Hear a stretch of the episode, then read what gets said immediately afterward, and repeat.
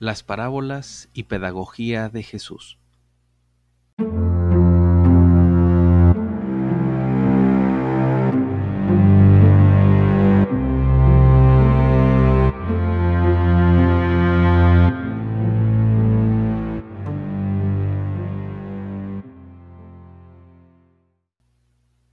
¿Cómo compararemos el reino de Dios? ¿O con qué parábola podremos proponerlo? Como un grano de mostaza, que cuando se siembra en la tierra es la más pequeña de todas las semillas de la tierra, pero cuando se siembra, sube y se hace mayor que todas las hortalizas, y echa ramas grandes, hasta el punto de que a su sombra pueden anidar los pájaros del cielo. No hace falta mencionar el autor de esta parábola ni el sitio donde fue pronunciada por primera vez, porque él supo grabar en el corazón de los oyentes lo que deseaba comunicarle, y lo que escuchó de viva voz no se perdió en el viento ni en el papel. La pedagogía del Señor Jesús tiene esta peculiaridad. Habla de lo que conocemos, toca lo profundo de nuestros anhelos, porque conoce lo que hay en el corazón de Dios Aquellos afortunados campesinos y pescadores escuchaban sus parábolas como una llamada a entender y experimentar la vida como el mismo Jesús la intuía. Su pedagogía pastoral hace arder el corazón del que se convierte y se deja educar por él, y las parábolas fueron un medio que usó para esta comunicación. Estos relatos seducen precisamente porque son la expresión de aquella pasión de Jesús por el reino de su Padre. Podría decirse que el objetivo de Jesús era comunicar su propia experiencia de la llegada del reino de Dios y ayudar a sus oyentes a intuir cómo es y cómo actúa Dios y cómo va a ser el mundo y la vida si todos actúan como Él. Para hacerlo se valió de parábolas tomadas de su contemplación de la naturaleza. Con ellas Jesús invitó a descubrir que la creación entera hablaba de la bondad de Dios. Con ellas ayudaba al pueblo a captar la presencia y el señorío de Dios de otra manera. Así, uniendo la esperanza del reinado de Dios con la confianza absoluta en su Padre, Jesús comunicó parábolas memorables que sus discípulos reinterpretaron a la luz de la resurrección y continuaban seduciendo a cuantos las escucharon posteriormente como catequesis enriquecidas con alegorías. La clave para dejarse impactar por las parábolas es pues el amor misericordioso del Padre y su reinado. Antes de seguir conviene hacer una distinción entre parábola y alegoría. Las parábolas son relatos donde sus detalles conservan su sentido propio y habitual, detalles de la naturaleza donde un sembrador es un sembrador, la semilla es una semilla, un campo es un campo. En las alegorías el relato encierra un sentido figurado. El sembrador es el Hijo del Hombre, el campo es el mundo, la buena semilla son los hijos del reino, la cizaña los hijos del maligno. Las parábolas manifiestan la contemplación que Jesús hacía de la naturaleza desde su experiencia de Dios como Padre, pero también evocaban las alegorías que conocían muy bien sus paisanos y se mantenían en el imaginario del pueblo de Israel. Jesús no usaba de alegorías al predicar, esto es, no usaba construcciones lingüísticas que tienen siempre algo de sutil y artificioso, en la cual si alguno no conoce de antemano la clave para descifrar su significado, resulta un lenguaje enigmático al parecer, a Jesús no le iba esta manera de hablar. Sin embargo, Jesús introduce con, con, toda naturalidad en sus parábolas personajes y realidades que para sus oyentes, habituados a las escrituras judías, tenían un sentido alegórico claro. Cuando hablaba de un padre o un rey, la gente piensa fácilmente en Dios. Si habla la viña, saben que se refiere a Israel. Cuando describe un banquete o una cosecha, empiezan a sonar con los últimos tiempos. Así pues, sería un error eliminar de las parábolas todo rasgo alegórico, además de que la mente semita no hace una distinción muy precisa entre la parábola y la alegoría. Después de esta introducción, ahora hablemos del poeta de la compasión, como lo menciona el padre José Antonio Pagola en su libro Jesús, aproximación histórica.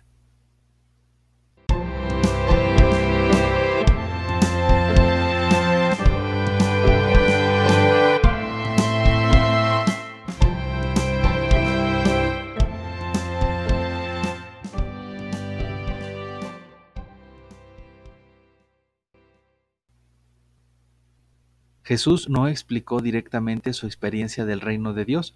Al parecer no le resultaba fácil comunicar por medio de conceptos lo que vivía en su interior. No utilizó el lenguaje de los escribas para dialogar con los campesinos de Galilea. Tampoco sabía hablar con el estilo solemne de los sacerdotes de Jerusalén. Acudió al lenguaje de los poetas.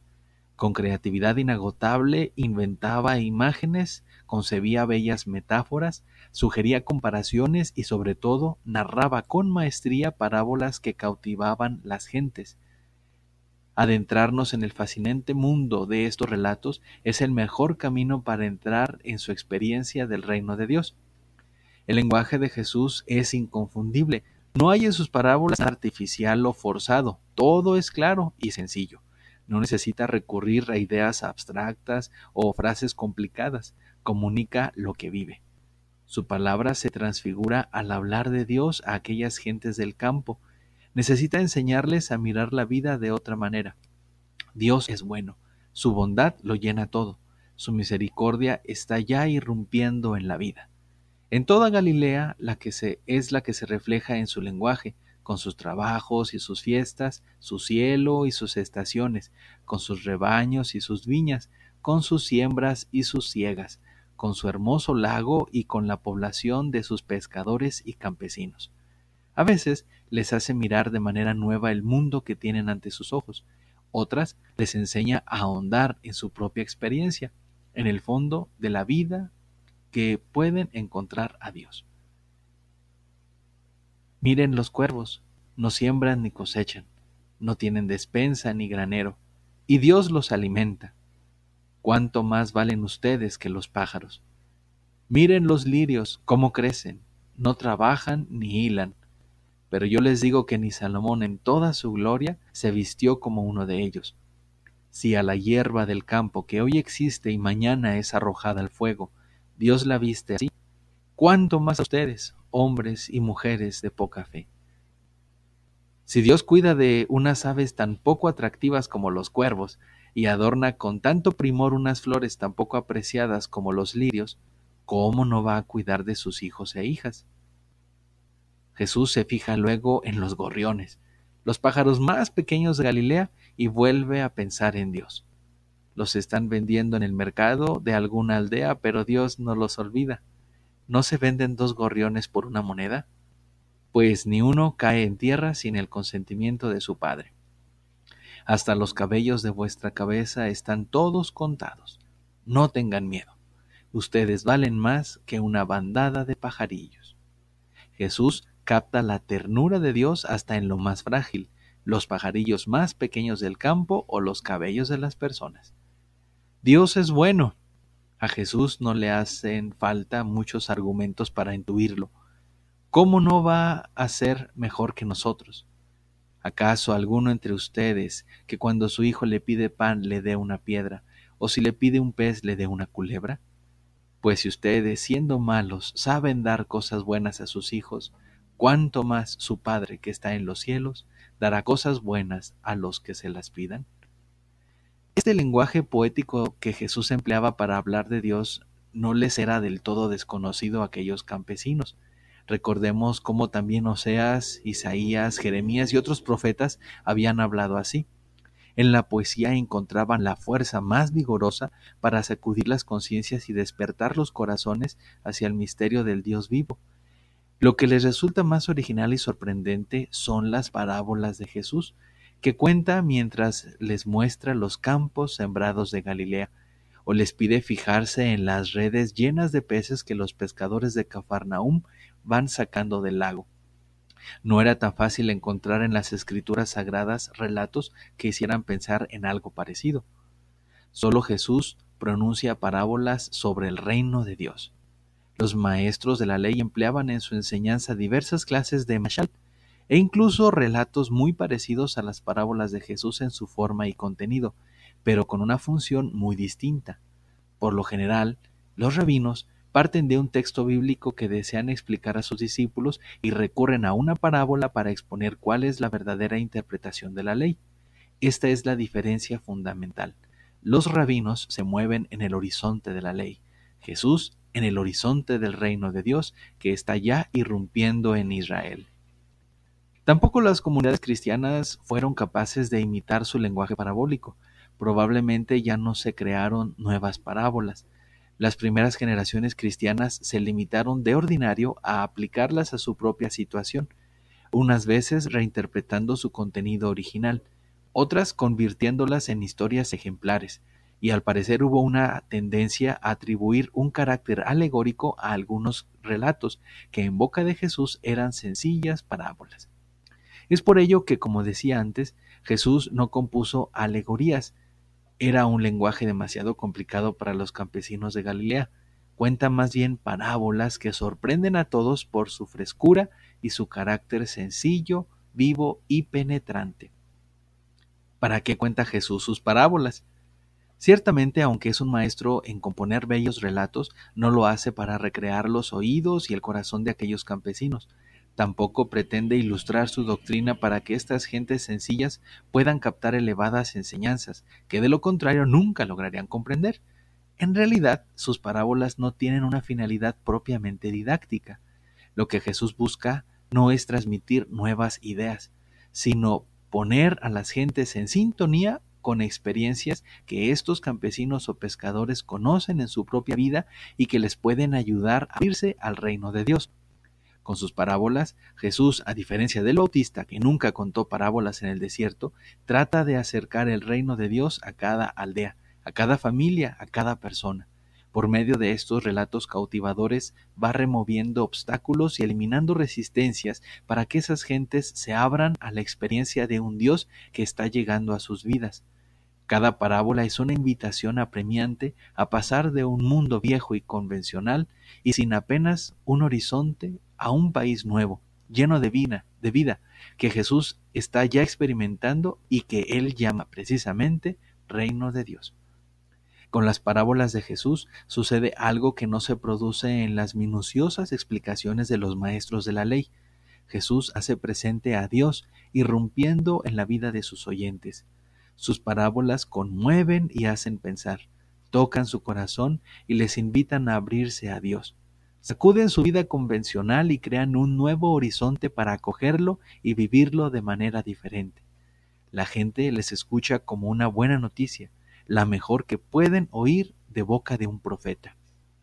Al parecer, Jesús no explica el significado de sus parábolas, ni antes ni después de su relato.